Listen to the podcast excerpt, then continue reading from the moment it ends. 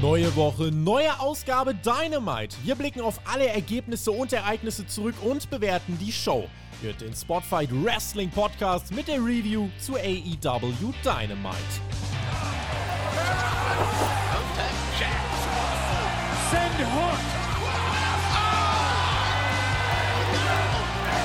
Hallo und guten Tag.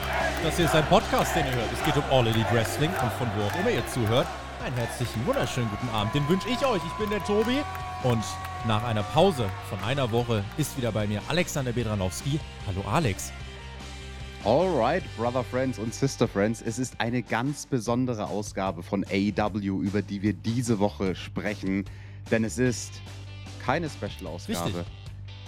Nächste Woche, aber keine Sorge, falls du jetzt gerade schon hohen Puls kriegst. Nächste Woche geht's weiter. Nächste Woche ist Quake by the Lake. Hat das eigentlich mal jemand übersetzt? Was ist das Quaken am, am See? Ist das. Das ist das, das ist das große Wackeln am See. Gro große Wackeln am See. Ähm, ich freue mich, dass wir wieder zusammen sind als Team TJ-Team. Und äh, wünsche euch natürlich ganz viel Spaß. Warum habe ich gerade diese Introduction äh, gemacht? Das hatte den Grund, wir sind heute mit Dynamite reingestartet. Nicht mit It's Wednesday, you know what that means, sondern It's time for All Elite Wrestling. Hi everybody and a pleasant good evening from wherever you are. Was war denn da los? Ich weiß auch nicht. Aber wir haben direkt die Musik von Orange Cassidy gehört. Das hat mich glücklich gemacht. Bei den Klängen, da kriege ich immer gleich gute Laune. Ja, ich war äh, kurz hochgradig verwirrt und äh, das ging dann aber direkt los mit einem Match, du hast es schon gesagt. Orange Cassidy, was man bei Rampage aufgebaut hat, äh, einer Rampage-Ausgabe, die historisch schlecht lief, was die Quoten anging. Es war die schlechteste äh, Quote für eine reguläre Rampage-Ausgabe überhaupt. 375.000 Zuschauer. Das ist ein Thema bei Hauptkampf übrigens. Habt ihr zu einem der Top-Themen gewotet, werden wir da besprechen. Der Release für Patreon-Supporter noch heute am Donnerstagabend und ansonsten morgen Abend dann am Freitag auf YouTube. Wir eröffnen mit eben einem daraus entsprungenen Match. Orange Cassidy gegen Jay Lethal. Die Crowd natürlich für Cassidy am Start. Unser großer Sing kam zwischendurch auch nach draußen. Die Best Friends Allerdings auch äh, in der gestapelten Variante gab da einen Comedy-Spot, wo ich jetzt nicht so wirklich wusste, was der für eine Bewandtnis hatte. Jedenfalls hat sich danach das Geschehen wieder in den Ring verlagert. Ging dann in eine längere Heatphase von, Le von Lethal, dann die klassische Nearfall-Phase. Lethal wurde sehr lang, sehr gut protected und holt sich tatsächlich, Alex, nach einer Lethal Injection nach zwölf Minuten den Sieg. Cassidys Knie ist kaputt, er kann keinen Orange Punch durchbringen und äh, Jay Lethal, ich sag mal so, der ist jetzt sogar diese Woche in den Rankings mittlerweile von drei auf zwei und ich habe geschaut, wie das passiert ist. Er hatte kein Match bei Dark, er hatte kein Match bei Dark Elevation und ist vor dieser Ausgabe trotzdem von Platz 3 auf Platz 2. Also das, was der Mann macht, ist schon Leiterklettern für Fortgeschrittene. Ja gut, ey, passen Sie auf. Der Jay Lethal, der hat ja ein sehr prestigeträchtiges Match bestritten hm. dieses Wochenende. Das war zwar vielleicht nicht bei AEW, aber trotzdem ein großer, großer Kampf gegen Ric Flair. Ric Flairs letztes Match da hatte Jay Lethal ein bisschen Glück, dass der Ric Flair überhaupt durchgehalten hat, weil der sah am Ende von dem Match gar nicht mehr gut aus. Also ich hoffe wirklich, dass das das aller, aller, allerletzte Match von Ric Flair war. Und ja, deswegen äh, darf der doch gerne Nummer zwei Contender sein, oder nicht? Ich mach's mal kurz. Mir ging es insgesamt ein wenig zu lang. Ich verstehe, warum man Lethal auch gewinnen lässt, weil natürlich danach was kam. Sonjay Dutt spricht über Wardlow, der bei Rampage den Safe macht, für die Best Friends und Cassidy. Lethal will jetzt Cassidys Bein mit einem Figure vorbrechen. Dann ertönt die Musik von Wardlow. Erst rennen die Best Friends nach draußen, machen dann aber eigentlich nichts, denn dann kommt Wardlow nach draußen, vertreibt alle und Sonjay fordert Lethal äh, oder fordert Lethal gegen Wardlow für Battle of the Bells 3. Und dieses Wochenende ist das ganze Review übrigens am Sonntag für Patreon-Supporter.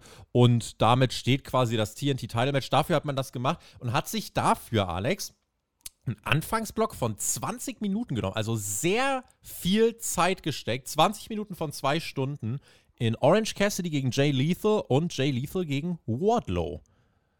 So, mein Lieber, und wenn man diese 20 Minuten Zeit hat, dann hätte man in meinen Augen auch die 30 Sekunden Zeit, um irgendwo einen kleinen Videorückblick zu bringen auf eben dieses Match, was Jay Lethal hatte gegen Ric Flair. Also es war ein Tag Team Match, ne?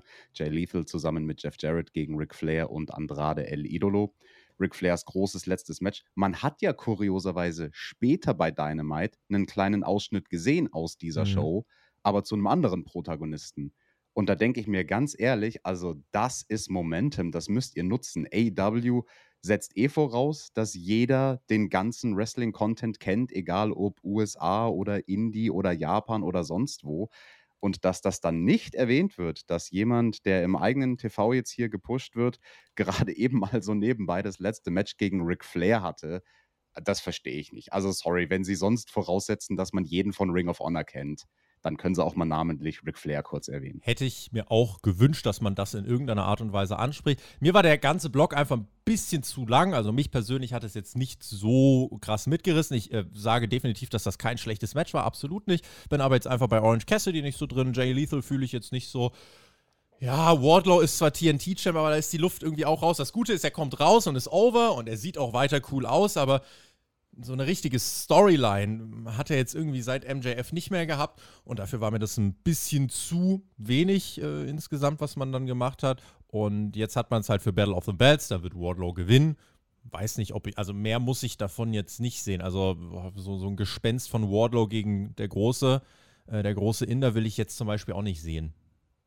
Ja, vor allem das Problem hier ist, dass die Psychologie total verkehrt ist. Ein Babyface-Champion wie Wardlow sollte meiner Meinung nach nicht sich seine Challenger suchen, sondern die Challenger sollten auf ihn zukommen und er glänzt dann damit, dass er so mutig ist, sich egal gegen wen zu stellen. Also das ist eigenartig, dass er hier Lethal als sein Gegner quasi bestimmt hat. Ja.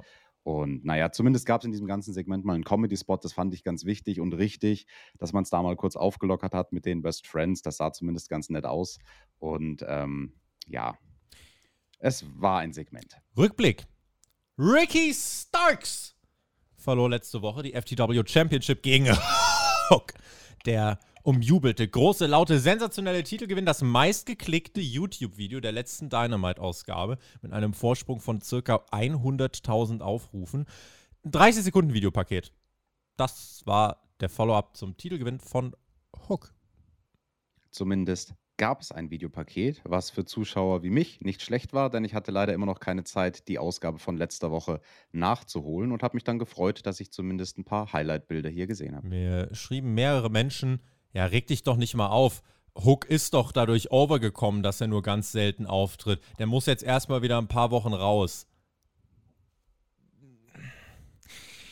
Herzlich willkommen äh, zurück. Adam Cole, Baby. Wir machen weiter mit dem nächsten Segment. Die Undisputed Elite ist zurück. Bobby Fish, Kyle O'Reilly, die Young Bucks, Adam Cole. Sie waren wieder vereint, nachdem es ja die Verletzungsmisere gab. Adam Cole stand da auch drauf auf dieser verletzten Liste und hat noch keine Ringfreigabe. Das hat er uns auch nochmal hier äh, deutlich gemacht. Äh, Zitat Tony Schiavone beim Entrance von Adam Cole. Ah, boom my ass. Okay, ich meine, äh, also AW ist for everybody, aber lassen wir das mal so stehen, Brother Friends. Adam Cole mit, äh, ja, Storytime zurück. Er steht noch auf der Verletztenliste, aber er ist mit seinen besten Freunden da, mit seiner Gruppe. Und diese Gruppe ist so fest zusammengeschweißt. Sie haben Talent, sie haben Chemie und sie sind loyal. Das ist das Allerwichtigste. Sie sind loyal. Und das bringt Cole zum Trios-Tournament. Und ja, wenn er und Kyle O'Reilly nicht geklärt sind, Bugs, dann müsst ihr natürlich mit Bobby Fish ins Turnier gehen. Ansonsten kann ich euch da nicht teilnehmen lassen. Und die Bugs so, ähm, oh, das war jetzt nicht so ganz unser Plan. Und Cole dann so, ach so, ach, tut mir leid, ich habe mich falsch ausgedrückt. Ähm, nicht, nicht, äh, ich lasse euch da nicht teilnehmen, sondern ich weiß gar nicht, ob ihr da noch in der Lage seid, teilzunehmen. Und out of nowhere gibt es den Turn. Adam Cole, Fish und O'Reilly turnen gegen die Young Bucks im Publikum. Money Shot. Weint ein Kind ganz, ganz bitter, bitter böse. Ich war auch überrascht. Ich hätte das jetzt hier nicht erwartet. Hätte nicht gedacht, dass es so schnell kommt. Wir lieben Storytelling, denn wer macht den umjubelten Save für die Young Bucks? Mhm. Es ist unser Lieblings-Cowboy, der Hangman Adam Page. Und plötzlich ist die Crowd da. Plötzlich ist dieser Page-Over, sieht aus wie ein Star. Keine Dark Order, nix irgendwie Johnny Hungy, Evil Uno und so weiter. Sorry an die Jungs, die sind ja toll, aber das hier ist einfach nochmal ein ganz anderes Level. Undisputed Elite zieht sich zurück, intensive Blicke. Page kurz mit dem Handshake gegenüber den Bucks und dann geht er auch wieder. Also auf der einen Seite, Alex, war ich sehr überrascht, aber ich bin überhaupt nicht sauer darüber, dass jetzt hier so schnell Schwung reinkommt, denn das Trios-Tournament. Es gibt die Finals bei All Out.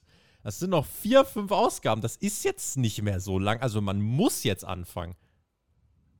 Ja, nichtsdestotrotz finde ich schade, dass das so out of nowhere kam. Also bei einem so großen Moment, finde ich, kannst du ihn maximizen, wenn du in den, in den Wochen davor ein bisschen die Saat streust. Hier und da mal ein bisschen Zweifel streuen. Aber das hat man doch gemacht mit den Backstage-Segmenten, ne? Ja, gut, ich habe nicht gesehen, was die letzte, letzte Woche Woche haben. Letzte Woche war es vielleicht das kurz zur Aufklärung. Da wollten die Young Bucks dem Hangman zum Geburtstag gratulieren. Dann kam die Dark Order und der Hangman wollte eigentlich zu den Young Bucks. Da die haben gesagt: Nein, alles gut, feier ruhig mit deinen Jungs. Ähm, und da war es schon der Hangman so: oh, Ich hätte jetzt eigentlich gern mit euch geredet, weil es gab so diesen Teaser, das große Aufklärungssegment, weil da ist ja von Full Gear immer noch was offen. Warum haben sie ihm zum Titelgewinn verholfen? Das hat man da schon geteased. Dass man direkt in der nächsten Woche das jetzt schon macht, hätte ich auch nicht gedacht. Aber wie gesagt, das hat sich schon angedeutet, fand ich. Genau, und also trotz Andeutungen ist meine Kritik, da hätten mehr Andeutungen meiner Meinung nach der Sache gut getan. Du willst halt immer du willst nicht den Moment verpassen, wo die Fans schon gelangweilt davon mhm. sind, weil sie wissen, ja, irgendwann kommt der Turn und jetzt habt ihr den Bogen überspannt. Ich glaube, das ist das Sinnbild. Du willst den Bogen nicht überspannen, aber in meinen Augen war bei dieser Storyline der Bogen noch nicht lange genug gespannt, zumindest nicht so im letzten Monat. Ich finde so im Monat vor dem Turn, da hätten mehr solche Anspielungen kommen müssen und nicht der Hangman, wie er mit Johnny Hangi rumgurkt. Was heißt denn das Ganze jetzt für Kenny Omega? Da gab es ja die Gerüchte, kommt er zu All Out zurück? Äh, ist er vielleicht sogar in diesem Trios-Tournament? Sieht er jetzt so aus, Hangman gegen, äh, oder Hangman und die Bucks werden wohl als Dreierteam unterwegs sein. Adam Cole, Kyle O'Reilly, Bobby Fish werden wohl als Dreierteam unterwegs sein. Gibt es das Comeback von Omega hier nach dem Match? Weil ein Wrestling-Comeback bei All Out von Omega sehe ich dann jetzt gerade nicht. Nee, sehe ich auch noch nicht, aus genau diesem Grund, dass du nicht mehr genug Zeit hättest, da wirklich mit der nötigen Spannung was aufzubauen. Mhm. Weil das ist ein Moment, der ist in meinen Augen ähm, durchaus sehr, sehr groß. Wahrscheinlich einer der größten Momente mit dem Comeback von Kenny Omega, was AW noch so im Ärmel hat. Ähm, ja, ich, ich fand so ein bisschen, ne, es, es steht im Gesamtkontext dieser Turn mit diesem Trios-Turnier, was wir haben. Und ich, also ich hatte so das Gefühl, als ich das geguckt habe, von wegen, ja, ich turne jetzt gegen euch, weil jetzt das Trios-Turnier ansteht. Mhm. Das war ein bisschen unorganisch, weißt du, wie ich meine? Also vor allem dafür, dass man das Trios-Turnier bislang ja nur mal so kurz so nebenbei in Nebensätzen erwähnt hat. Und jetzt kriegt es das erste Mal Fokus und dann aber gleich so viel, was in meinen Augen dann zu viel, zu unsubtil, zu plump ist, zu lazy booking mäßig zu naheliegend. Weißt du, was ich meine? Mhm. Ich, ver ich verstehe es. Ich kann mir aber vorstellen, die andere Seite der Medaille, was auch viele sagen, ist, naja, Adam Cole sagt sich, ich will jetzt die, äh, ich will jetzt die Trios-Titles gewinnen und weiß, ich kann die nicht mit den Bugs gewinnen, deswegen muss ich die so früh wie möglich ausschalten. Auch das wahrscheinlich eine Seite. Vielleicht ist das auch unser Finalmatch dann und danach kommt Omega zurück und muss den großen Versöhner spielen. Weiß ich nicht. Aber ich, ich muss sagen, overall, ich habe auch viel nachgedacht heute, aber ich fand's gut ich fand es im Endeffekt gut. Ich freue mich, dass man beim Storytelling jetzt auch mal hier Gas gibt in einer Fehde. Das ist schon in Ordnung. Und es war ein überraschender Moment. Und ich mag überraschende Momente. In dem Fall hat es alles Sinn ergeben für mich. Und deswegen bin ich jetzt gespannt, wie es in den nächsten Wochen weitergeht, weil man muss jetzt mal anfangen. Also das Turnier, wenn man das äh, in den Wochenshows stattfinden lassen will, vier, fünf Wochen, ist jetzt nicht so wahnsinnig viel. Ähm, da hat man sich für andere Turniere ja zwei Monate oder so genommen. Gucken wir mal, wann das losgeht. Eigentlich muss nächste Woche bei Quake by the Lake eine ganze Menge passieren. Genau, und eines möchte ich noch sagen, mhm. weil du hast was sehr Wichtiges gesagt. Man muss jetzt mal anfangen mit dem Turnier und nur, dass meine Kritik richtig verstanden wird. Im Idealfall bringst du halt eine Storyline, mhm. die dann während dem Turnier eine Rolle spielen wird, schon zum Laufen, bevor das Turnier stattfindet. Mhm. Dann wirkt das Ganze organisch, dann hat es den maximalen Impact. Schaut mal in die 90er Jahre, einige große Turniere, wie die aufgebaut wurden, mit Storylines verknüpft, dann versteht ihr, was ich meine.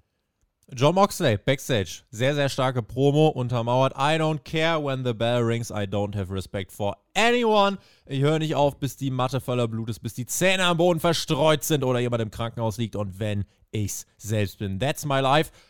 War eine ziemlich coole Promo. Man hat eigentlich angekündigt, John Moxley mit dem äh, Mikrofon Live-Promo. Das hat man jetzt nicht gemacht. Stattdessen halt diese Backstage-Promo, die ja, John Moxleys Wesen einfach nochmal untermauert. Und das war eine handwerklich, fand ich, wirklich starke Promo. Ja, aber Tobi, weißt du was? Diese Promo von Moxley ist mir egal. Ist mir egal. So, so wie Moxley die Gegner egal sind. Das ist alles egal. I don't care. I don't care. Earlier today, Christian Cage und der Jungle Boy im Clinch. Der Jungle Boy will Christian astrein umfahren und umbringen. Christian möchte, dass der Mann verhaftet wird. Verstehe ich dann auch. Spoiler, TJ, er wurde nicht verhaftet. Ja, ich verstehe die Wut von Christian ja auch. Er hat ja gesagt, also der Jungle Boy, der hat eine Grenze überschritten. Er hat Mhm. es persönlich gemacht. Er hat da das Privatleben von Christian mit reingezogen. Mhm. Das würde Christian ja niemals machen. Also der ist ja ein Ehrenmann. Ja. Und deswegen, also absolut nicht in Ordnung, dass der Jungle Boy hier versucht, ihn zu überfahren. Also eine weitere Grenzüberschreitung. Von, äh, vom Jungle Boy, der sich auch wirklich daneben behält in den letzten Wochen. Chris äh, Statlander stand nicht im nächsten Match, fragt mich nicht, warum ich auf diesen Namen kam. DMD und Jamie Hater gegen Gewitter im Kopf oder so. Rosa und Storm gegen Baker und Hater. TJ, es war nicht der Death Spot. Es war nicht der Co-Main-Event nach 90 Minuten, sondern es war mal das zweite Match auf der Card. Direkt für die Frauen eine andere Reaktion plus ein sehr gutes Match, fand ich. Richtig, der zweite Spot auf einer Card. Also, wenn wir bei einer größeren Show sind, größer als bei einer Fernsehsendung, kann man verargumentieren, der zweite Spot auf der Card, da packst du ein Match hin, wenn du es verstecken willst. Das ist jetzt hier nicht so von der Herangehensweise. Ähm, die Mädels mussten sich nicht verstecken. Nee, Nee. das war absolut gut. Also, das war kein Totalausfall in irgendeiner Richtung. Mei, da standen ja auch vier Damen, die es an sich können. Ich habe schon durch dich gehört, weil ich letzte Woche bei der Review dann reingehört habe, die du gemacht hast. Ähm, das Match von Thunder Rosa war nicht so der Hit in der Vorwoche, Gegen Mio Yamashita. aber ne? ich glaube, sie hat das Ruder wieder halbwegs rumgerissen, oder? Ja, ich, habe mich tatsächlich nach dem Match versucht, oder nicht versucht, ich habe mich fast hinreißen lassen zu sagen, ich war super happy mit dem Match, würde aber sagen, die Championess sah insgesamt von allen am schlechtesten aus, habe mich dazu Mhm. entschieden, dass, jetzt habe ich es halt doch gesagt, aber ich habe mich dann dazu entschieden, das eigentlich nicht aufzuschreiben, weil ich im Endeffekt einfach happy war. Die Frauen haben zwölf Minuten bekommen.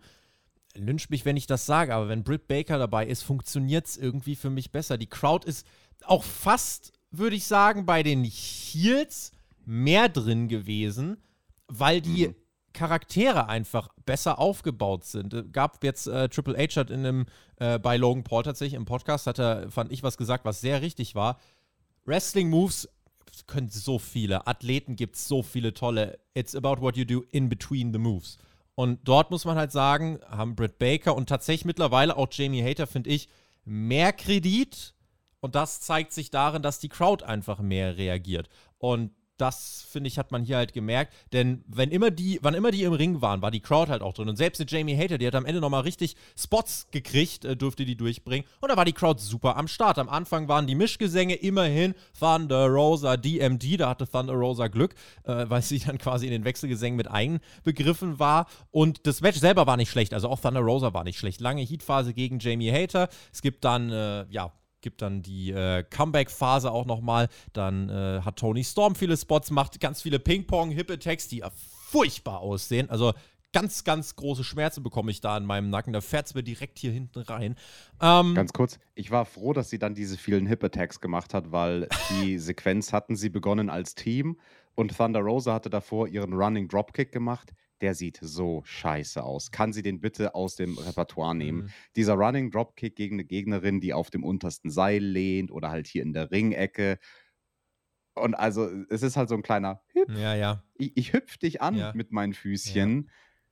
Nee, das das ist kein Da Dropkick. fehlt, der, Echt da nicht. fehlt insgesamt der Impact. Äh, in der Schlussphase durften auch nochmal alle was zeigen. Sie verdienten sich This is Awesome Chance. Gab einen sehr schönen Double German Suplex Spot von Thunderstorm. Äh, dann eben Tony Storm, die mit ihrer Hip Attack alle killte. Britt Baker zog Thunder Rosa vor sich. Die wurde von Storm dann ja gehip attackt und Hater staubt mit einem Lariat ab. Und weil natürlich jetzt als nächstes dann der Aufbau äh, anstand, man will äh, Jamie Hater gegen Thunder Rosa bringen, ist es absolut legitim, dass sie hier den Pin kriegt, Jamie Hater. Keiner sah hier richtig schlecht aus, das will ich nochmal so klar sagen. Es war nach zwölf Minuten einfach ein wirklich gutes Women's Tag Team Match und das hat mich an dieser Stelle gefreut. Ich weiß, einige werden sehr sauer sein, wenn ich sage, und Britt Baker stand drin. Und wenn Britt Baker drin steht, ist es häufig jetzt zuletzt besser gewesen, als wenn Thunder Rosa drin war. Es tut mir wirklich leid, weil ich mag Thunder Rosa. Aber ja, auch Jamie Hater kam gut weg. Und ähm, mein Favorit, das als Abschluss, äh, wäre für All Out immer noch ein Triple Threat. Oder vielleicht ein Fatal Four-Way. Warum nicht das? Aber so Triple Threat Baker gegen ähm, Thunder Rosa, Tony Storm würde ich cool finden. Und das Fatal Four würde ich auch cool finden. Fatal Four-Way fände ich fast besser. Also Mhm. diese vier Damen kannst du von mir aus gerne in ein Fatal Four-Way stecken. Und du hast es schon gesagt, das Match war nicht schlecht. Niemand sah schlecht aus. Ich würde sagen, von allen vier Beteiligten hat sich Thunder Rosa selbst am wenigsten gut aussehen lassen. Mhm. Nicht Gute schlecht, Formulierung, ja. aber die anderen waren besser darin, Mhm. sich selbst gut aussehen zu lassen. Ja, das fand ich auch. Und deswegen, die Reaktionen geben dem Ganzen ja recht und weiß nicht, wa- was muss man denn jetzt mit Thunder Rosa machen, damit sie mehr overkommt? Promos hat man versucht, hat nicht geklappt. Ewig lang die gleichen Backstage-Segmente hat man versucht, hat nicht geklappt. Matches hat man versucht, hat auch nicht so 100% geklappt.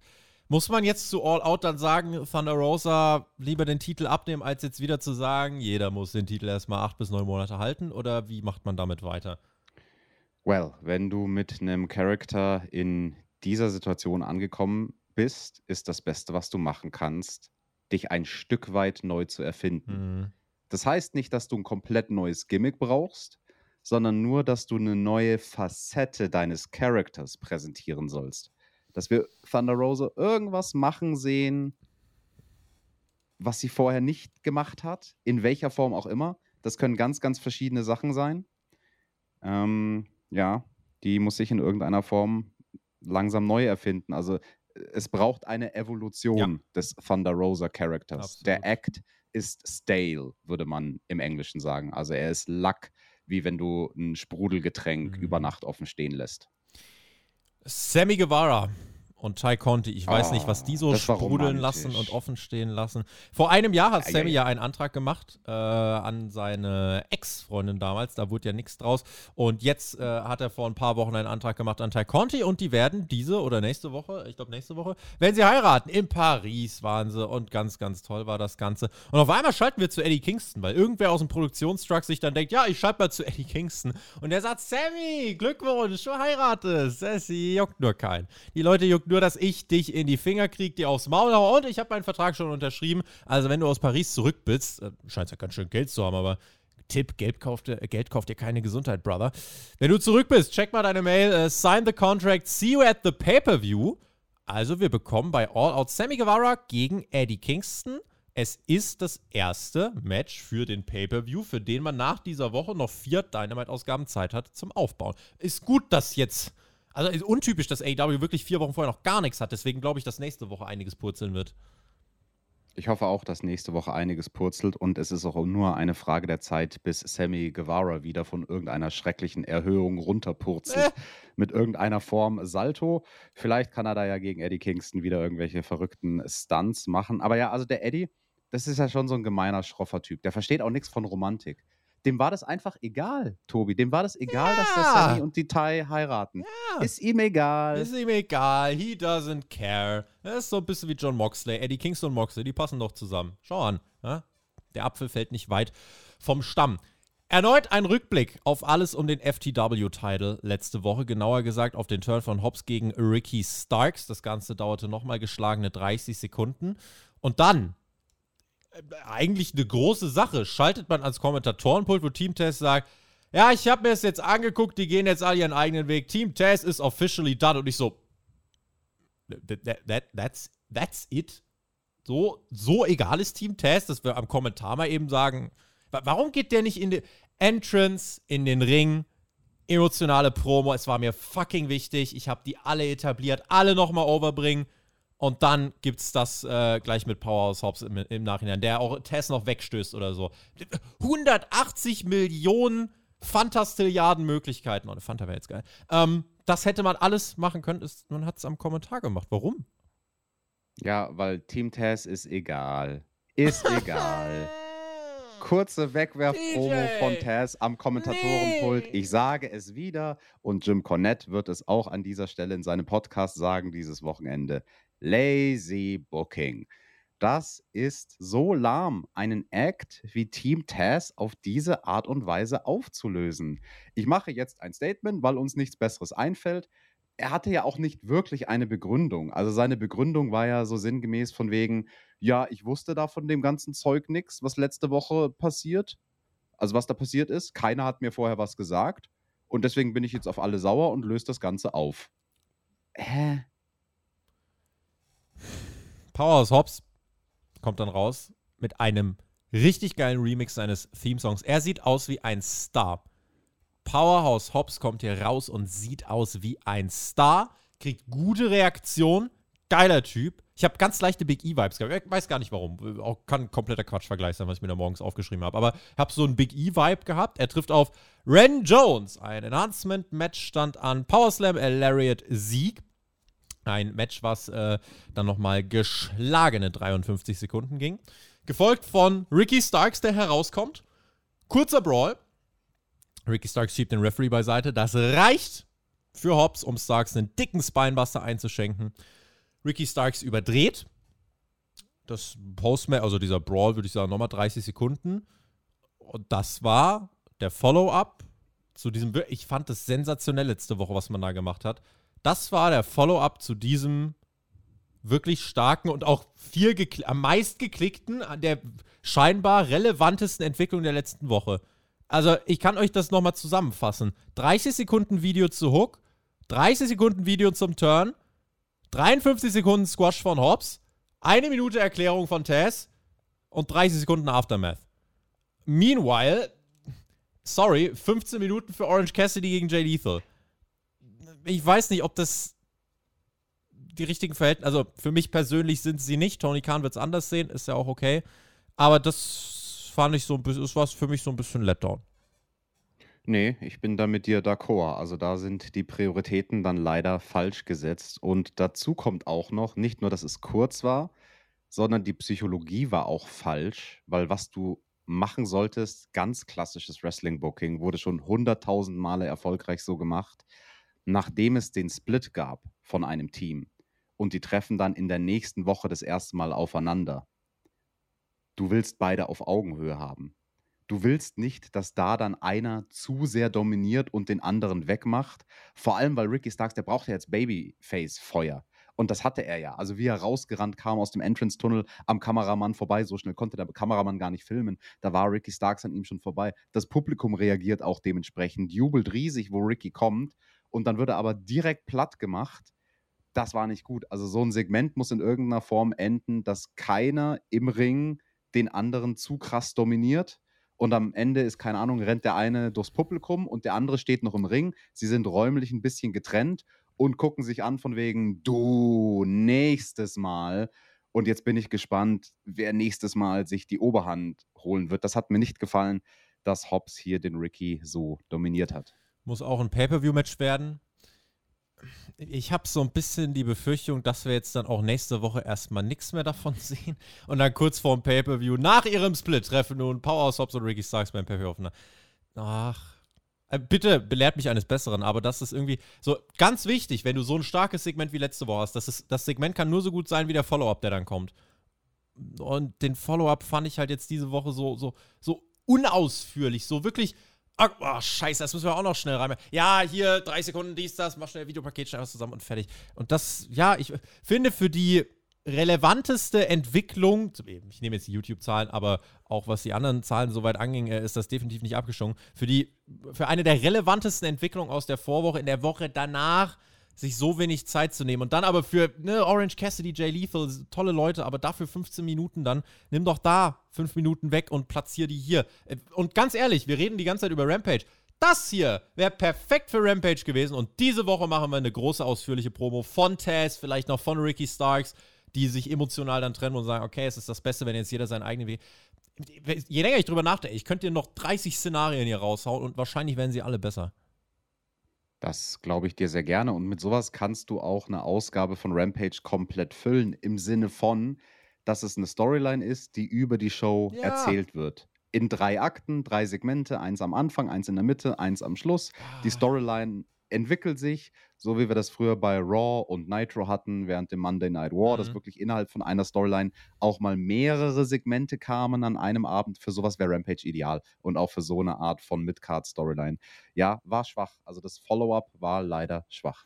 Videopaket zum Redeemer Miro, der, äh, ja, dasselbe wie die letzten Wochen. Auch hier, man macht da jetzt einfach die ganze Zeit Videopakete, bis halt Pay-Per-View ist, ne? Ähm, ja. Das finde ich auch. Also, die schwankt jetzt seit Wochen. Tritt der Alistair Black bei oder wird er sich gegen sie schließen? ja, werden wir dann irgendwann in den nächsten Wochen erfahren. Und dann geht es weiter mit dem Videopaket zu Darby Allen. Das hat sich aber nochmal abgehoben. Schwarz-Weiß. Spannende Musik und der Mann hat sich die Hände tätowiert, TJ. Weiß nicht, ob du das gemacht hättest oder ob er damit jetzt offiziell mehr Hardcore ist als du. The Coffin Drops on Brody King. Das hat er sich dahin tätowiert und bei Quake by the Lake nächste Woche gibt es ein Coffin-Match. Ich hoffe sehr, dass Darby schlau genug war, sich da nicht wirklich die Hand zu tätowieren, sondern das einfach nur mit dem Edding draufzumalen, weil er beweist niemanden irgendetwas damit, wenn er für den Rest seines Lebens mit einem hässlichen, kritzeligen Tattoo auf seiner Hand rumläuft für irgendein fucking random Match bei irgendeinem fucking Dynamite Special, eines von vielen random Specials, was wir diesen Sommer sehen. Ganz ehrlich, also wenn der den Rest seines Lebens da auf seine Hand guckt, sorry, also das kannst du machen für WrestleMania. Und sowas wurde einmal fast gemacht für WrestleMania. Ui. Wir hatten Jericho gegen CM Punk, wenn ich mich jetzt gerade nicht ganz täusche. Die hatten mal ein sehr, sehr großes Programm und vielleicht war es auch eine Road to WrestleMania. Ja. Genau, aber da, da hätte was kommen sollen, was sie dann nicht gemacht haben, nämlich dass Jericho als Heel CM Punk tätowiert. Live im TV. Mhm sozusagen. Um ich weiß, welche Storyline das hey, war. Da ging es dann um Alkohol und so weiter noch. Ne? Das war, genau, ja. Alkohol und so. Und so, hey, das ist ja, die ultimative ja, Verhöhnung mich, für einen richtig großen Pay-Per-View. Ja. Also da kannst du überlegen, das zu machen. Sowas zu machen für eine random Promo bei Dynamite, da sage ich mir, sorry Junge, mach das für dein Pay-Per-View-Match gegen Sting irgendwann.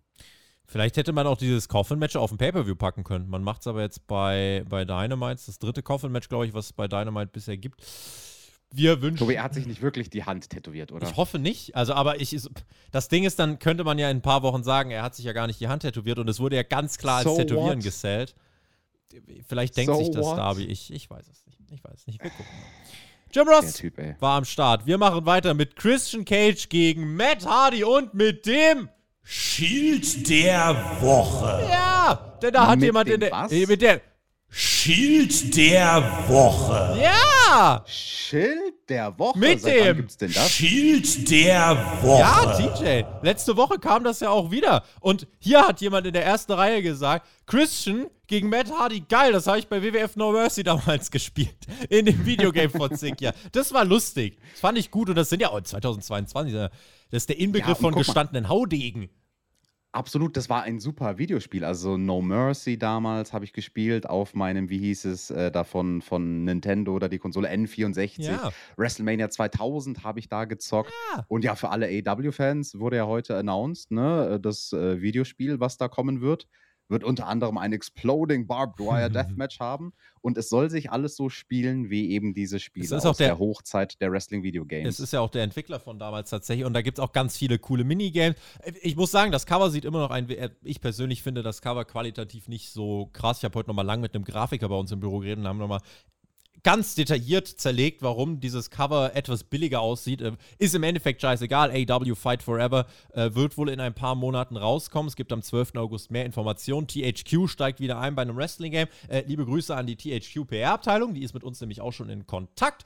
Und wir äh, ja, werden mal gucken, ob wir vielleicht unsere Hände da auch früher dran kriegen. Ich weiß nicht. In jedem Fall ich freue mich auf das Spiel. Ich glaube, das kann ganz ja. cool werden. Und gerade mit diesem einfach so Exploding Barbed Wire Deathmatch, paar Minigames, auch was du alles, äh, es gibt über 40 verschiedene Weapons. Also, oh, ich habe da schon Bock drauf. Kann ich mir dann da so mit dem Create a Wrestler-Modus ein TJ bauen und ein Tobi ja. und dann schnapp ich dich und dann schmeiß ich dich in den explodierenden ja, wenn der, wenn, wenn der so explodiert wie bei Eddie, äh, hier wie bei äh, John Moxley und, und Omega oder was das war, dann ist das voll okay für mich. Dann Explosion. Ex Contusion. Concussion. 2022, Matt Hardy, Christian Cage sind Veteranen. Die machen nicht 100 verrückte Dinge. Erinnert ihr euch an das, was ich von Triple H gesagt habe? Die machen die Basics, und viele Sachen in between und das funktionierte tatsächlich. Da wurde gern molken, wie Christian sich mit voller Wucht auf den an der Ringtreppe lehnenden Hardy schmeißt. Das füllt schon mal 30, 60 Sekunden. So, Christian konnte den Twist of Fate, Hardy den Killswitch. Zwei Side-Effects, dann soll es eine dritte Aktion vom Apron durch einen Tisch geben. Christian weicht aus, weil er gar keinen Beat drauf hat, zieht Hardy in den Ring, Killswitch, Sieg. 101 Solid Weekly Television Match von zwei Leuten, die absolut smarte Worker sind. Äh, ich fand das, ich fand das wirklich der Inbegriff von grundsolider, starker Ringarbeit. Und das haben die beiden gemacht. Also ja. tut auch mal gut zur Abwechslung. Müssen nicht immer 100 Spots sein. Genau, und grundsolide ist überhaupt gar keine Beleidigung oder was auch immer, sondern das ist ein Kompliment in dem Fall. Ich würde sogar sogar also ich würde so weit gehen zu sagen, das Match war besser, als ich erwartet hatte. Ich hatte jetzt keine großen Erwartungen. Ne? Ich habe mir jetzt nicht gedacht, dass sie irgendeines ihrer legendären Matches hier jetzt nachspielen, 20 Jahre später, so nach dem Motto. Mhm. Sondern, ne, das ist schon klar, das sind zwei alte Veteranen, die sind in die Jahre gekommen. Vor allem ein mit Hardy ist sehr, sehr rostig, aber dass die beiden zusammen mit ihrer Chemie, die sie halt einfach haben, die wissen ganz genau, wie sie da miteinander agieren. Bei jeder einzelnen Aktion hast du das gemerkt, dass die beiden ein dann doch so ordentliches Match auf die Beine zaubern, das hätte ich jetzt nicht gedacht. Also, das, das war, würde ich sagen, für, für das, was den beiden möglich ist, in diesem Rahmen, der ihnen gegeben würde, gegeben wurde, war das bestmöglich. Und dann haben sie natürlich danach äh, weiter aufgebaut, die Fehde von Christian gegen den äh, Jungle Boy, denn es kommt der Luchasaurus heraus. Es soll das Concerto eigentlich geben gegen Hardy. Luchasaurus, ganz langsam schreitet er zum Ring und äh, Christian Cage ist abgelenkt. Out of nowhere schreitet der Jungle Boy von hinten in den Ring. Christian rennt aber ganz schnell durchs Publikum. Es gibt einen Staredown durch die gesamte Arena. Der Dschungelmann ist er mittlerweile nicht mehr der Jungle Boy eigentlich. Und er trägt ein, ein T-Shirt mit dem Aufdruck Christian is a Pussy. Dieses Shirt kann man im AEW-Shop kaufen. Ich bin gespannt, wie oft es sich verkauft. Ja, vergleich mal diesen Moment hier mit dem, was wir vorhin bemängelt haben bei Hobbs und Starks. Mhm. Also hier wird auch eine Storyline vorangetrieben, ohne dass zwingend allzu viel passieren muss, aber man verwaltet im positiven Sinne die Storyline so, dass sie genauso heiß bleibt, wie sie in der Vorwoche war. Mhm. Sie ist jetzt nicht weniger heiß, die Storyline ist auch nicht unbedingt mehr heiß, aber man hat sie gut verwaltet, eben durch dieses Element, was ich vorhin gesagt habe. Ne? Am Ende von so einem Segment trennen die beiden Leute.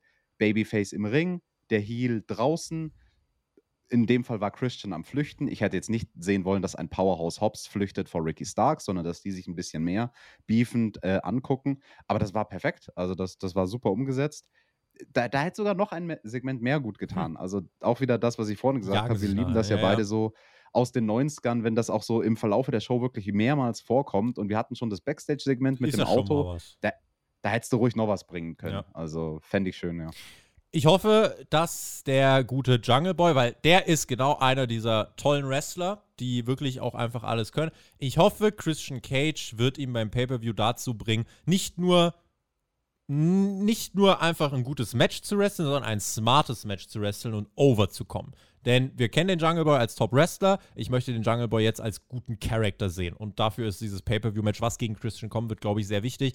Und Christian wird ihn dazu bringen, smarter zu wresteln, mehr over zu kommen, als nur zu wresteln. Da äh, freue ich mich sehr drauf. Deswegen auch ich war hier total zufrieden. Ja, oder der Jurassic Express und mit Hardy werden Trios-Champions. Um Gottes Willen. Danny Garcia hat den Drachen erlegt. Er ist der Dragon Slayer. Das hier war das Follow-up vom größten Sieg seiner Karriere. Er hat ein Interview gehalten, hat gesagt, Danielson, wenn du wiederkommst, werde ich dich nochmal besiegen. Rematch bei All Out? Fragezeichen. Und ansonsten betont Garcia einfach nochmal, wie groß der Sieg in der letzten Woche war. Auch hier, ja, was sagst du nach diesem Sieg in der Vorwoche? Hätte da mehr kommen soll, mehr kommen müssen oder ist das in Ordnung? Ja, Tobi, ich sag's dir, also Danny Garcia ist mir egal. Auch nach seinem großen Sieg gegen Brian Danielson? Ist mir egal. Warum? Juckt mich nicht. Kann doch nach den großen Ereignissen. Äh, warum machen wir ein Backstage-Interview eigentlich? Ich muss da nahtlos anknüpfen. Wenigstens ein Interview im Ring hätte es doch sein können. Dann wäre es ja auch nicht egal, egal gewesen. Das ist, das ist schade. Pack war bei Rev Pro. Kip Sabian war wohl auch da am Ring. Äh, Corner Mills wurde von Pack besiegt und dann deutete man einen Face-Off von Kip Sabian und Pack an. Da könnte es ein Titelmatch irgendwann mal geben. Hat der Kip Sabian jetzt immer noch seinen lustigen Karton auf dem ich Kopf? Glaub, seit über einem Jahr, ja. Der ist hm. seit, seit der äh, Hochzeit, wo Miro gegen ihn geturnt ist, geht da, glaube ich, nichts mehr, ne? Nee, also ich hoffe, dass da mal irgendwie ein bisschen ein Payoff dazu kommt, ne? Weil er war ja dann Monate und Jahre jetzt gefühlt in der ersten Reihe, stand er rum mit seinem Karton auf dem Kopf. Ja. Ethan Page kommt heraus, wünscht sich mehr TV-Zeit. Stokely Hathaway gibt ihm eine Karte und beide gehen nach Hause. Nein, nein, nein, Moment mal. Er, das, das Wichtigste war ja nicht, dass Ethan Page mehr TV-Zeit möchte. Er möchte auch eine Actionfigur. Tobi, er hat keine Actionfigur. Ich habe keine Ethan Page Actionfigur hier hinten. Willst alle, du eine? Die, die, das auf YouTube hören. Ich würde mir sofort eine Ethan Page Actionfigur aufhängen. Scorpio Sky, den wollte ich nicht haben, den habe ich nicht gekauft, der hat eine Actionfigur. Aber Ethan Page, der würde einen Ehrenplatz an meiner Wand kriegen. Und jetzt mit Stokely Hathaway an seiner Seite, da kann nichts mehr schiefgehen. Er hat die Visitenkarte am Start, ne? er steckt sie ein, er ist smart, er geht direkt mit dem die Rampe hoch. Und jetzt Ethan Page, bam. Also neuer World Champion, mal mindestens. Wo ist denn Dan Lambert? Äh.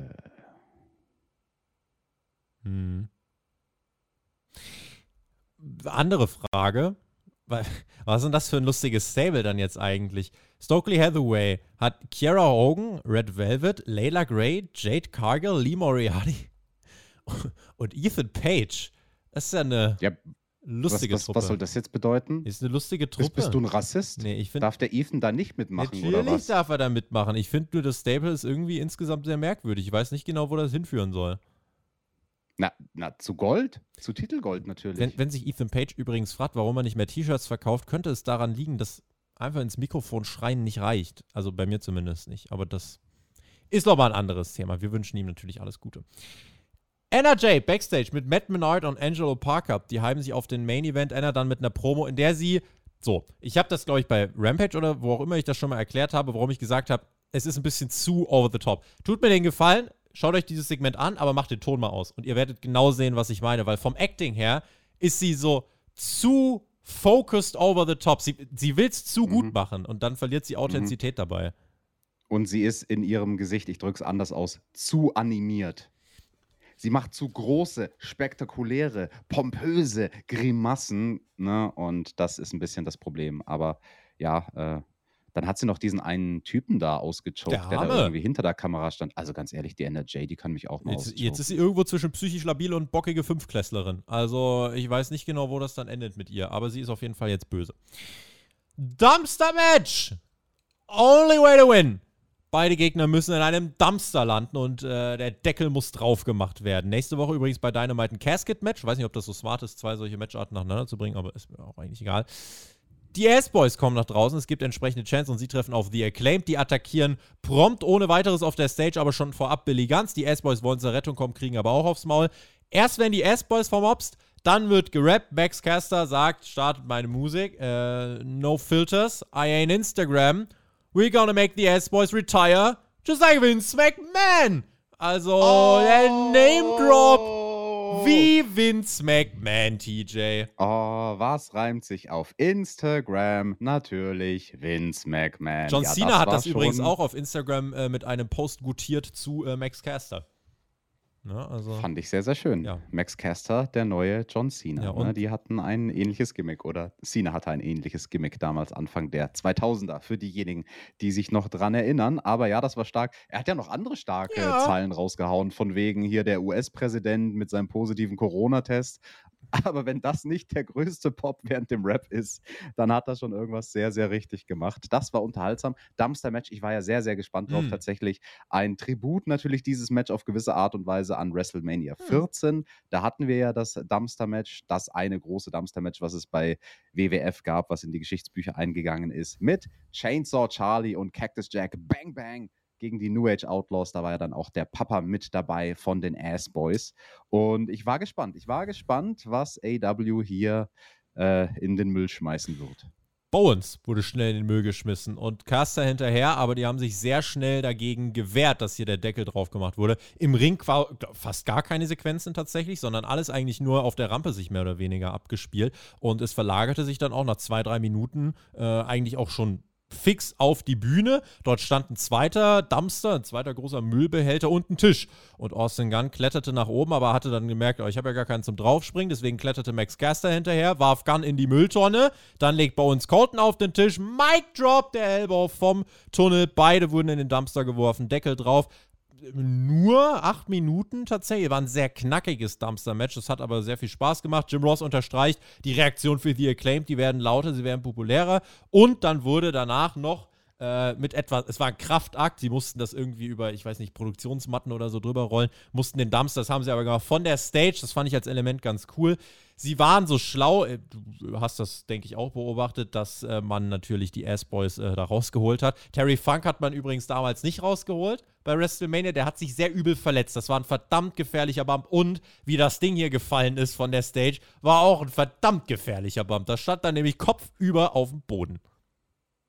Ja, das war nicht ganz ohne. Äh, woher hast du die Informationen, dass man die Ass-Boys da rausgeholt Die- hat? meine- Also hast Das kann, also ich kann es mir nicht anders erklären, weil ähm, wenn du dann geguckt hast, da waren nicht irgendwelche großen Referees, die dann viel gecheckt haben oder so. Du hast eigentlich auch keine sich bewegenden Körper gesehen. Du hast eigentlich das Einzige, was du gesehen hast, war ein Produktionsmensch, der hinter dem Dumpster was geschaut hat. Und ich finde, es hätte mindestens drei Möglichkeiten gegeben, wo die Ass-Boys schon auf der Bühne hätten über eine Hintertür sich schnell vom, vom Acker machen können. Aber ich kann mir nicht vorstellen, bei all den Verletzten, die es gerade gibt, dass man die beiden in dem Dumpster hier von der Bühne schmeißt. also Tobi, die Müllcontainer, die ich hier da draußen vor unserem unserer Hausanlage Wrestling stehen is a gimmick! die haben keine doppelten Türen Dieser und irgendwas. Podcast ist ich ein habe Gimmick. gesehen, ich habe gesehen, dass da der Deckel zugemacht wurde. Er wurde zugeschnürt mit Kabelbindern. Bei dir, oder was? Nee, da bei dem Match. Ja. Ergo gab es keinen Weg für die Ass-Boys da rauszukommen. Hm. Es war zu der Dumpster. It has a no lid. way out. Ja, ja. Ganz, It has a ganz, lid. ganz, ganz groß. Ja, also zwei schöne Tributspots gab es hier. Das Ja. eine war natürlich dieser Spot, ne, wir haben es schon gesagt, damals Foley und Funk, die waren legit in dem Dumpster drin und haben sich da auch gut wehgetan, als sie die Rampe runtergeworfen wurden. Und der andere Spot war natürlich direkt zu Beginn des Matches vom Apron, die Powerbomb von den Ass Boys. Ne, damals haben die New Age Outlaws so eine Powerbomb gemacht, auch zu zweit vom Apron in den Dumpster mit dem armen Chainsaw Charlie. Und ähm, das fand ich ganz schön, dass man hier ein paar Anlehnungen hatte. Das De- Ladder Match damals bei WrestleMania, das hatte ja dann auch noch diesen einen krassen Leiterspot. Da bin ich froh, dass sie den nicht nachgestellt haben, weil der ist zu gefährlich. Stattdessen das Element, okay, sie sind auch hochgegangen, aber halt eben auf die Entrance Stage drauf. Mhm. Das war ganz gut. Ich fand es schade, dass dieses Match durch einen Werbebreak hindurch ging. Auch wenn ich total verstehe, warum das Match durch einen Werbebreak geht, weil wenn du sowas im Picture-in-Picture hast, da passiert halt was. Das ist halt spannender als irgendwie ein Match im Ring, wo es drei Minuten Sleeper-Hold gibt während der Werbung, sondern hier passiert ja zumindest ein bisschen Gebrawle, aber man hat schon gemerkt, es war halt Pausencatch. Also sie haben jetzt keine krassen Sachen gemacht, während wir in der Werbung waren. Und die Werbung war halt in dem Fall 50 Prozent der Matchzeit. Also hotter Start, vier Minuten lahm in der Mitte und dann wieder starkes Finish. So ein Match beim Pay-Per-View mit Vollgas, zwölf Minuten, hätte ich mega geil gefunden. Ähm, hat mich unterhalten, äh, habe ich überhaupt nichts dran zu meckern. Im Gegenteil, mein Match of the Night. Und nicht, weil es jetzt ein Hardcore-Match war, sondern einfach, weil es weil es leicht wegzusnacken war. Mhm. Das, das habe ich heute irgendwie gebraucht. Irgendeinen leichten Snack, irgendwas Stupides. Das war gerade richtig. Bin gespannt. Also die Acclaimed müssen in meinen Augen jetzt wirklich, da, da ist jetzt wieder Momentum da. Da, ist da passiert jetzt eigentlich gerade wirklich viel. Und die, eigentlich sind die auch bereit für ein Titelmatch, wenn du mich fragst. Wären eigentlich gerade gute Champions gemessen an denen, die gerade Champions sind und wie viel Momentum die haben. Also das, oh, weiß nicht. Also da muss jetzt was kommen. Da muss, muss jetzt weitergehen. Vor allem jetzt nicht erstmal wieder nur drei Wochen Segmente, sondern nächste Fehde. Weiter. Das war jetzt ein gutes Programm mit äh, den Ass-Boys, fand ich. Und ich kann mir nur, also meine Wunscherklärung wäre, man hat es schnell beendet, weil man schnell gesagt hat, wir müssen mehr mit denen machen. Hoffe, das kommt jetzt auch so, weil sonst hättest du es ganz ehrlich wirklich bis zum Pay-Per-View ziehen können. Und dann hättest du auch diese Kombination der äh, ne, Scissor mit der DS hättest du noch zwei, drei Wochen länger machen können. Tatsächlich. Ja, nicht nur zwei, drei Wochen, sondern zwei, drei Monate und noch länger. Also Mhm. das haben wir ja vor ein paar Wochen schon gesagt, als der Split kam. Das war ein Act, der war so, so hot, den hättest du viel, ich möchte es betonen, viel länger noch existieren lassen können und es hätte funktioniert. Aber ja, sind wir mal gespannt, wo die Reise hingeht für die beiden Teams. Und hoffentlich geht es den Ass-Boys gut. Hast du Ric Flairs Last Match gesehen? Habe ich gesehen, tatsächlich. ganzen Und ich habe Pay-Per-View? am Ende gedacht, nee, das Match von Flair habe ich mir angeguckt. Ja, dann weißt du nicht, wer Vance Warner ist. Natürlich weiß ich, dass der stand mal in einem Cage of Death Match. Also wenn du Hey! schaffst, im Cage of Death zu stehen, dann poppst du schon auf meinem Radar auf. So, ne? Der ehemalige Deathmatch-Wrestler. Einmal im Jahr gucke ich dann doch auch mal, was in den Indies passiert. Und, Hallo. Und damit haben wir Mister. Mance Warner mehr overgebracht als AEW. Die haben nämlich nur gesagt, Mance Warner hat bei Ric Flairs Last Match eine Battle Royale gewonnen und deswegen bekommt er jetzt ein Match gegen John Moxley bei Rampage und wenn er gewinnt, kriegt er ein AEW World Championship Match. Huch! Hoppla, wo kommt denn das her? Indeed, hoppla. Äh, die Taktik für Rampage World Champion John Moxley gegen einen aussichtslos unterlegenen Menschen, der äh, sicher seine Daseinsberechtigung hat, aber der jetzt für einen AEW-Zuschauer nicht der bekannteste ist. Hätte auch nicht gedacht, dass eine Battle Royal bei Ric Flairs Last Match dich zu einem Match gegen John Moxley bringt. Und ich weiß nicht, wie es dir geht. Ich finde, Matches gegen John Moxley werden ein bisschen weniger zur Attraktion, weil es so viele davon gibt und die auch eigentlich jetzt mhm. immer sehr gleich laufen. Obwohl Moxley immer starke Matches raushaut. Aber es ist halt jetzt auch die, die Story des World Titles, der leider keine richtige Storyline hat, ist, John Moxley tritt gegen irgendwelche Leute an, hat ein cooles Match, blutet und gewinnt. Definitiv. Und das ist der Grund, warum ich vorhin ein bisschen so mit einem zwinkernden Auge bei Moxleys Promo gesagt habe, ist mir egal.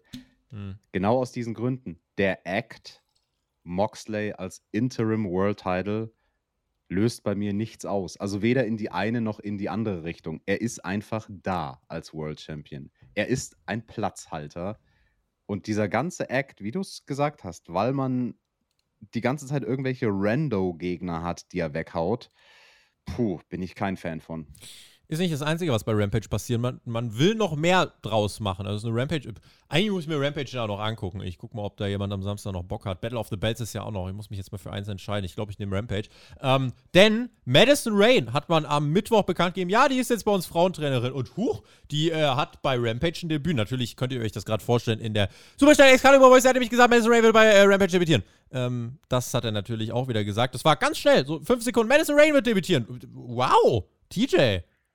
Was sehen wir denn noch bei Rampage? Außerdem in Friday Night Street Fight Tony Nies und Josh Woods gegen Keith Lee und Swerve Strickland. Lieben Gruß an die Tag Team Champions, die bisher mit ihrem Run, also das mit dem Tisch und dem Kuchen war ja schon die eine Phase, aber ich weiß nicht, ob dich ein Match gegen. Es tut mir einmal mehr wirklich leid. Ich meine das echt nicht böse und ich verstehe, wenn ihr denkt, dass das irgendwie arrogant dahergesagt ist. Aber ein Match gegen Tony Nies jetzt bei Rampage, that ain't it. So, du kannst nee, nee, da nicht nee, viel Tobi, gewinnen. Du hast, du hast, da ja einen Denkfehler. Ah. Also AEW ist da ja einfach sehr, sehr fair, wenn es aktuell um die Champions geht. Und was ja oft im Wrestling bemängelt wird, ist, dass so die Tag Team Champions im Vergleich zu den World Champions viel weniger Prestige haben. Und AW denkt sich, hey, wenn unser World Champion einfach nur irgendwelche random Matches gegen irgendwelche random Dudes bestreitet, dann bestreiten auch unsere Tag Team Champions einfach irgendwelche random Matches gegen irgendwelche random Dudes. Das ist fair, aber es elevated weder den Titel noch die Champs. Außerdem haben wir Battle of the Bells am Samstag. Konosuke Takeshita gegen Claudio Castagnoli. Da gibt es ein kleines Videopaket dazu. Takeshita auch mit ein paar Worten auf Englisch. Außerdem Wardlow gegen Jay Lethal TNT Championship. Und Thunder Rosa gegen Jamie Hader Women's World Championship. Und nächste Woche bei Dynamite. Quake by the Lake. Brody King gegen Darby Allen. Coffin Match. Lucha Brothers gegen Andrade und Rouge. Jade Cargill's Open Challenge. Und John Moxley gegen den Gewinner unseres Main Events Jericho gegen Judah. Ah, da freuen wir uns doch für nächste Woche auf das Wackeln am See. Ja, und erstmal aufs Wochenende natürlich. Also Battle of the Bells. Wenn euch da die Ergebnisse, die Analyse interessiert, ähm, die Review dazu dieses Wochenende bei uns auf Patreon. In diesem Sinne. Well, it looked like there's been enough talk. It's time for the main event. Ja, so sieht's nämlich aus, Ladies and Gentlemen. Wir läuten den Main Event an. Wheeler Utah gegen Chris Jericho. So wie Christian Cage den Jungle Boy dazu bringen wird, smarter zu worken, sollte auch Jericho Utah dazu bringen, smarter zu worken. Ich fand, das ist passiert. William Regal war übrigens auch da. Hallo, äh, Jericho da. Claudio Castagnoli ebenso. 2.0 kurz am Ring. Die wurden aber schnell rausgeworfen. Und William Regal erklärt uns am Kommentar viel über die grundgemeine Nase des menschlichen Organismus, TJ. Das fand ich ja sehr lustig. Jericho hat sich ja die Nase gebrochen gegen Eddie Kingston und da hat der Wheeler Utah ja viel am Zinken rumgegrabbelt und William Regal hat uns par excellence erklärt, was dahinter steckt, ne? Ah ja, der William Regal hat uns erklärt, ne, wenn einer eine kaputte Nase hat und dann machst du den Nasenflicker, dann tut das nochmal doppelt und dreifach weh. Was für ein Wutz, der Wheeler Utah, der das dann auch Wutz. gleich anwendet gegen Chris Jericho. Was ist denn ein Wutz? Xavier? Ja, ein Wutz. Nee, ein Wutz ist sowas wie Wheeler Utah. Wheeler Utah steht im, äh, im Lexikon als, als Bebilderung. Pepper, Pepper, Wutz. Pepper Wutz, sagst du? ich ich gebe mal Wutz ein. Wutz, gemeines Schwein. Die Wutz hat mich reingelegt. Ja, siehst du, ja. ein gemeines Schwein. Er macht den gemeinen Nasenfleck, sag ich doch. Beispiel 2. Welche Wutz hat denn hier den Kaugummi hingeklebt? Welche Wutz hat denn hier dem Chris Jericho ein Nasenflicker Ja, verpasst? das können wir doch mal bei dem Duden pitchen. So, Ladies and Gentlemen, Hashtag Wutz bitte unter, die, unter diese Review, wenn ihr bis hierhin gehört habt. Ich glaube, es sind eh nur noch zwei, drei Leute, weil wir sind mittlerweile in der Jetzt- Phase angekommen, wo alle WWE-Reviews hören. Ja, es gucken alle Ist nur noch. WWE-Reviews, das ist tatsächlich wieder so.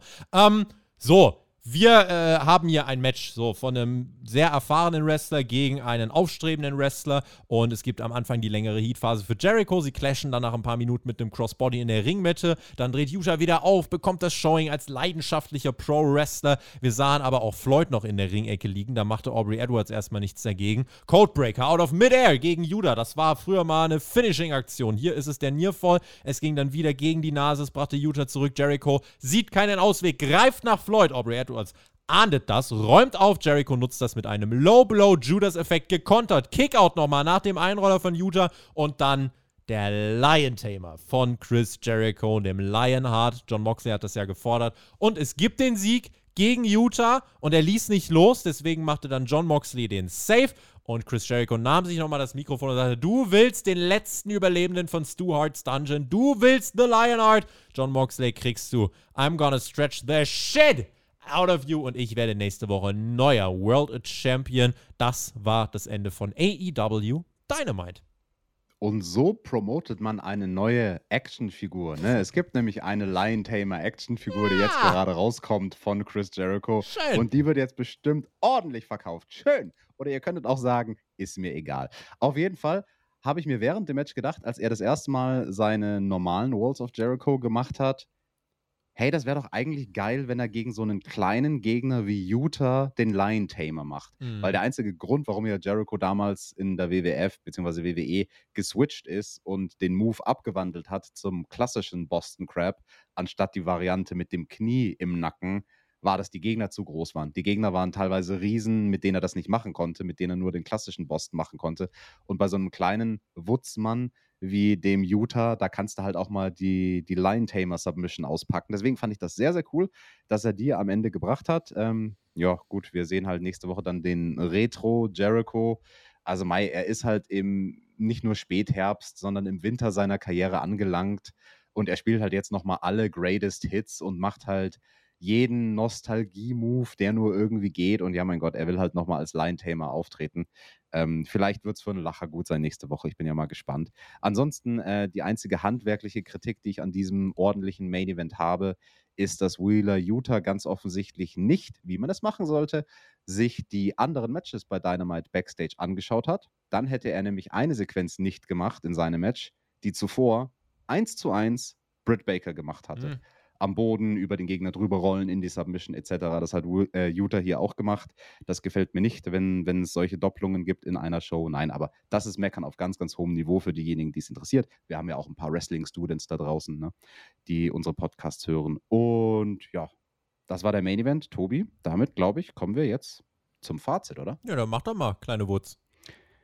Dann mache ich doch mal hier Fazit. Ja, also es war eine Show, sie war da. Es war jetzt keine Episode von Dynamite, die du gesehen haben musst. Ne? Letzte Woche habe ich leider verpasst. Man hat mir gesagt, es war eine der besten Episoden ever. Fand ich. Diese Äh, Woche. Des, des Jahres, nicht ever, aber des letzten, also jetzt dieses Ja. Jahres, ja.